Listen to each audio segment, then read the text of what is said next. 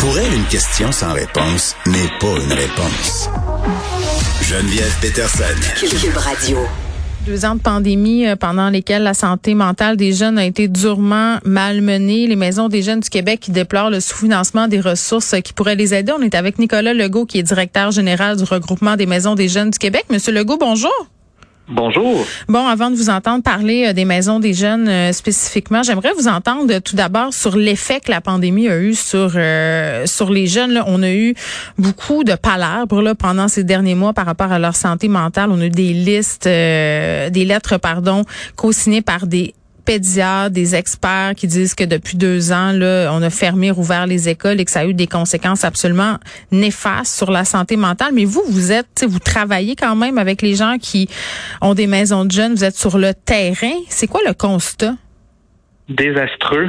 Ah oui, hein, on fait qu'on n'est pas en train d'exagérer. OK. Non, pas du tout. En fait, euh, on le voit, nous, en maison de jeunes, on crée un lien euh, particulier avec euh, hmm. avec les ados. Donc, au moment où est-ce que on a un bris de lien, que, que ce soit à cause du confinement hmm. ou autre, quand ils reviennent à la maison des jeunes, parce qu'on a eu quand même des, des séquences où est-ce qu'on est en virtuel, oups, on est en présentiel. Bon, on a, on a oscillé comme ça là, dans, dans les dernières dans les derniers mois, dernières années. Mm. Donc, euh, au retour, on voyait même des, changements au niveau de des habiletés, d'apprentissage, euh, euh, de la façon de communiquer, de rentrer en contact avec les jeunes, de, rentrer en relation entre eux, avec les adultes. donc, oui, ça a effectivement eu des conséquences. on pense, on parle de santé mentale parce que c'est un grand bloc qui en qui encadre vraiment beaucoup d'éléments, mais mm. c'est sûr que l'isolement n'a pas aidé. On voit des problèmes de dépression. Euh, c'est effectivement là mm. euh, quelque chose de préoccupant. Puis euh, ben, nous, on est content qu'on peut mm. les retrouver en personne.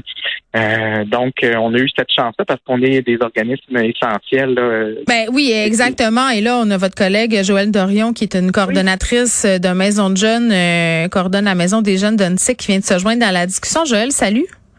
Bonjour, bonjour. Bon, on parlait avec M. Legault là, des effets euh, dévastateurs euh, de la pandémie sur la santé mentale, sur la vie des jeunes. Euh, vous, vous travaillez avec ces jeunes-là au quotidien. Est-ce que vous craignez que la pandémie, ça soit là avant qu'on s'en sorte, voire même que ça ait un effet à long terme sur la vie de ces jeunes-là? On parlait de génération COVID là au début, puis on disait, bon, est-ce qu'on est en train de paniquer? Vous, c'est quoi votre vision des choses par rapport à ça s'en va où, cette génération-là de jeunes qui ont eu des impacts quand même majeurs? Euh, ben oui, je, suis assez d'accord. Euh, J'écoutais un petit peu ce que Nicolas disait, mais je suis mm. assez d'accord. C'est effectivement des euh, déjà des, des choses qu'on voit avec euh, avec nos jeunes. tu sais, l'anxiété a pris une grande une grande place dans leur vie aussi au niveau tu sais de leur de l'évolution de, de, de, de leur en fond, tout le côté social qui, qui se crée quand ils entrent au secondaire, mais pour ces générations-là qui ont commencé le secondaire en virtuel, euh, là, c'est comme euh, c'est très différent là, quand le présentiel revient, puis que tout cet apprentissage-là qui n'a pas été fait ou qui est à refaire, à faire différemment. Euh, nous, c'est ce qu'on a remarqué beaucoup de notre côté, là, toute euh, l'anxiété, puis vraiment les liens sociaux qui mm. sont très différents, très difficiles à bâtir. Mm. Mais dites-moi, Madame Dorion, quel rôle peut jouer une maison de jeunes, par exemple, les intervenants qui travaillent là aussi auprès des adolescents là, qui justement sont affectés par la pandémie? Ben, premièrement, c'est vraiment un lieu où, euh, où ils peuvent se retrouver. Euh, ils se retrouvent aussi dans un cadre qui est très différent de celui de l'école puis celui de la maison. Il y a des adultes euh, qui sont des adultes significatifs pour mm. ces ados-là avec qui on crée des, des excellents liens. Euh, mais le lien est différent. Le lien est, est un respect mutuel. Euh, il est moins une forme d'autorité ultime, je vous dirais. donc, ça, ça leur permet vraiment de de se développer comme ils et elles sont, comme les jeunes sont mm. eux-mêmes. Là, on, on, les a en effet des mm. aider à, à, développer les belles personnalités qu'ils ont. Mm. Euh, fait que je pense que c'est le grand impact que les maisons de jeunes on a pour ces ados-là. Ouais. Nicolas Legault, je le redis, là, vous êtes directeur général du regroupement des maisons des jeunes euh, du Québec. Je veux qu'on se parle des annonces qui ont été faites pour euh, contribuer à aider la santé mentale euh, des jeunes. On nous annonce des, des millions, mais c'est toujours difficile de comprendre l'imputabilité puis où va cet argent-là là, concrètement. Qu'est-ce qui pourrait aider maintenant là? Ben, un financement à la mission, en fait, parce que quand ça veut dire quoi ça? oui, je vous, explique, on décortique le financement là, par problématique au niveau gouvernemental, santé mentale, toxicodépendance, et puis là, il faut qu'on aille gratter à gauche, à droite des financements avec des réductions de compte qui finissent plus. Mm. Et euh, ben pour nous, euh, on est déjà reconnu et financé, mais pas à une bonne hauteur, à une juste hauteur auprès du ministère Santé et Services sociaux. Donc euh, là, on se retrouve à oui, avoir une problématique de santé mentale. Demain matin, ça va être autre chose. Et on doit encore gratter à gauche, à droite pour pouvoir réussir à avoir une consolidation de notre mm. financement.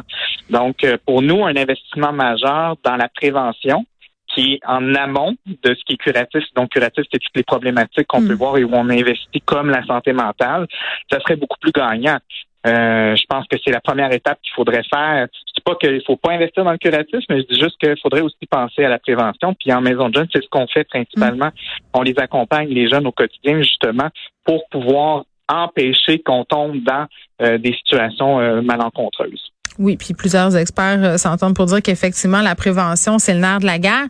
Euh, Monsieur Legault, quand même, euh, j'ai envie de vous poser la question suivante. Est-ce que, euh, parce qu'on a parlé partout, là, dans les écoles, euh, dans le fond, partout, on s'occupe des enfants ou des ados du manque de ressources. Tu sais, que ce soit des ressources mhm. spécialisées ou même des ressources. Moi, par exemple, là, ça a l'air à dire, mais depuis cinq jours, je reçois un email du service de garde pour me dire qu'il n'y a pas de parc après l'école parce qu'ils n'ont pas les effectifs. Tu sais, ils n'ont pas le personnel. C'est la pénurie. Est-ce que vous vivez un peu le même type de problématique dans les maisons de jeunes? Tout à fait. Prenons la dernière année, on parle de 45% des maisons de jeunes qui ont mm. dû fermer ou réduire leurs heures à cause d'un manque de personnel.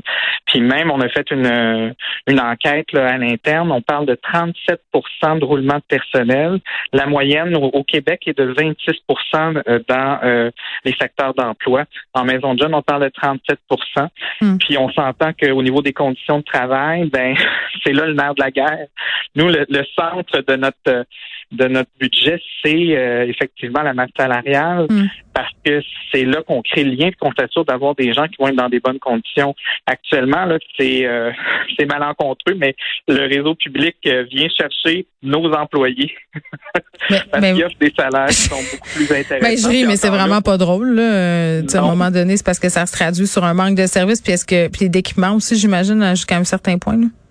Complètement. Puis euh, on va plus loin que ça. Si on n'investit pas présentement dans le communautaire, le communautaire répond à des besoins que le réseau public ne répond pas. C'est pour ça qu'on existe. Mm. Donc, euh, si à un moment donné, on s'investit pas non plus dans le communautaire, on va se poser des questions demain matin sur qu'est-ce qu'on va faire avec nos ados. Mais comment ils sont financés les maisons des jeunes? Moi, je me suis toujours euh, posé la question qui paie pour ça? C'est-tu les villes? C'est-tu un mélange de tout le monde, provincial, fédéral? Y a-tu des dons particuliers? Comment ça marche? C'est principalement le ministère Santé et Services sociaux dans un programme qui s'appelle le programme de soutien aux organismes communautaires. Il y a 3000 groupes au, Québec qui sont financés dans ce programme-là. Et euh, par la suite, on vient consolider notre financement par des projets, par des ententes de services, par des municipalités. Effectivement, c'est souvent le deuxième partenaire financier le plus important. Mais euh, plus qu'on avance dans le temps, moi, ça fait des années que je suis en maison de jeunes, je peux vous dire que on a de moins en moins la possibilité d'avoir des, des, supports financiers. Ça va être plutôt des prêts de locaux, euh, ça va être plutôt du prêt de matériel, ça va être plutôt du bénévolat. Je peux te prêter de la ressource, mais on a besoin de nos spécialistes et nos professionnels qui mm. soient là à temps plein. Fait que des fois, ça c'est bien, mais ça répond pas à l'urgence mm. de garder un toit aussi pour nos organismes. Euh, Joël Dorion, est-ce que vous avez des exemples à nous donner? Ça peut être des exemples qui sont liés à la maison des jeunes d'Oxec, mais puis d'autres aussi, où des jeunes euh, se sont sortis de situations difficiles grâce à vos services? Ben, euh, tu sais, je sais qu'il y a plusieurs endroits de jeunes, plusieurs endroits qui ont vécu des situations très difficiles avec des jeunes, donc des jeunes qui vivaient des grands moments d'anxiété ou des carrément des situations soit de l'intimidation, des même des pensées suicidaires, fait d'avoir des moments de prévention, d'intervention où on ouvre la discussion sur ces sujets-là qui sont difficiles, qui sont mm. difficilement abordés. Euh, je pense que c'est des choses qui aident, puis qu'au final, on, sait le retour qu'on a de la part de nos jeunes qui reviennent généralement des années plus tard nous dire, hey, la fois où tu m'as écouté tel soir, la fois où tu m'as dit que j'étais capable de faire telle chose, euh, ça m'a vraiment aidé, puis maintenant j'en suis là.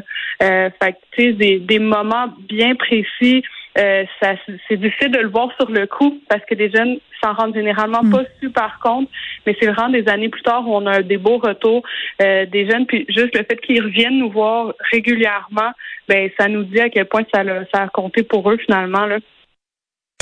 Oui, puis c'est ça. Puis là, en même temps, euh, puis on a tout un... Puis bon, je sais que vous n'êtes pas là pour parler de ça, mais avec le, problème de violence qu'on a à Montréal, puis tous les intervenants à peu près nous disent ça prend des endroits pour que ces jeunes-là puissent se regrouper, sentir qu'ils appartiennent à quelque chose, des figures euh, euh positives. Parce que j'imagine que les intervenants qui travaillent là, euh, c'est pas des gens qui sont là pour jouer à police, là. Ce sont des gens qui sont là pour écouter, euh, pour, pour, orienter aussi ces jeunes-là, parce que j'imagine que parfois vous devez faire appel à, à d'autres ressources là, qui sont plus spécialisées dans certaines thématiques. Oui, absolument. Ben, on fait beaucoup plus euh, euh, du référencement. Tu sais, on parlait de mm. prévention énormément, mais on va faire du référencement aussi. Un jeune qui va mm. avoir une difficulté, qui ne sait pas vers où se retourner, nous, on va essayer de trouver mm. l'endroit avec ce jeune-là pour le trouver. Puis on parle effectivement de violence dans les quartiers. Ben, les maisons de jeunes font partie aussi, comme nous, en ce moment, dans, dans NTIC, on fait partie euh, un peu d'un mouvement avec des partenaires pour essayer de voir ben, qu'est-ce qu'on peut faire, qu'est-ce qui est en notre pouvoir, qu'est-ce qu'on peut mettre sur place pour justement ces, ces événements de violence-là qui ont eu lieu dernièrement. Hmm. Puis, euh, Monsieur Legault, pour en revenir un peu aux conditions de travail puis à la fameuse question du salaire, est-ce que vous pensez que les maisons de jeunes sont un peu mis dans le même panier que toutes les autres professions à vocation, où souvent les conditions sont terribles et les salaires sont bas? on dit souvent ça, des préposés aux bénéficiaires, même des profs, ah, c'est une vocation, faut pas aller là pour le salaire. Ben c'est ce qui est véhiculé. En fait, les gens qui euh, qui rentrent en maison de jeunes, c'est souvent les étudiants qui sortent mm. euh, de, de, de, leur technique, euh, de, de, voyons du collégial ou de l'universitaire. Mm. Et puis c'est des professionnels en travail social, en éducation, en psychoéducation et autres. Et c'est souvent un premier emploi. Fait qu'après quelques années, quand tu veux, euh, tu sais, je me mets à leur place, quand tu veux bâtir une maison, une mm. famille, avoir euh, des revenus, avoir un avenir, ben à un moment donné, et tu peux pas, tu es au bout de ta corde en fait. Fait que on, on est dans des conditions où effectivement, mm. autant nous comme maison de jeunes, mais il y a d'autres groupes communautaires, on a des partenaires le milieu jeunesse, en général, est vraiment mis, mis à, à, mal. On est dans tous les programmes, mais on n'est pas financé. Donc, ce que je veux dire, c'est qu'on est dans plein de programmes santé mentale, vous parliez de violence, mm. mais en même temps, quand on voit ces millions-là descendre, ça vient pas directement nécessairement dans nos groupes. Je comprends. Donc, euh, du financement qui est dédié spécialement aux maisons des jeunes, euh, puis qui est périn aussi dans le temps. C'est ce que vous demandez aujourd'hui. Exactement, exactement. Donc, d'être capable de consolider, parce que dans un contexte de pénurie de main-d'œuvre, déjà qu'on avait de la misère avant la pandémie, nous, on mm. est encore plus en difficulté aujourd'hui. Je comprends. Puis si les jeunes sont aussi importants qu'on le prétend au niveau du gouvernement, ben on devrait entendre, j'imagine, euh, vos doléances. Nicolas Legault, merci, qui est directeur général du regroupement des maisons des jeunes du Québec, et Joëlle Dorion, qui est coordonnatrice de la Maison des jeunes d'UNC.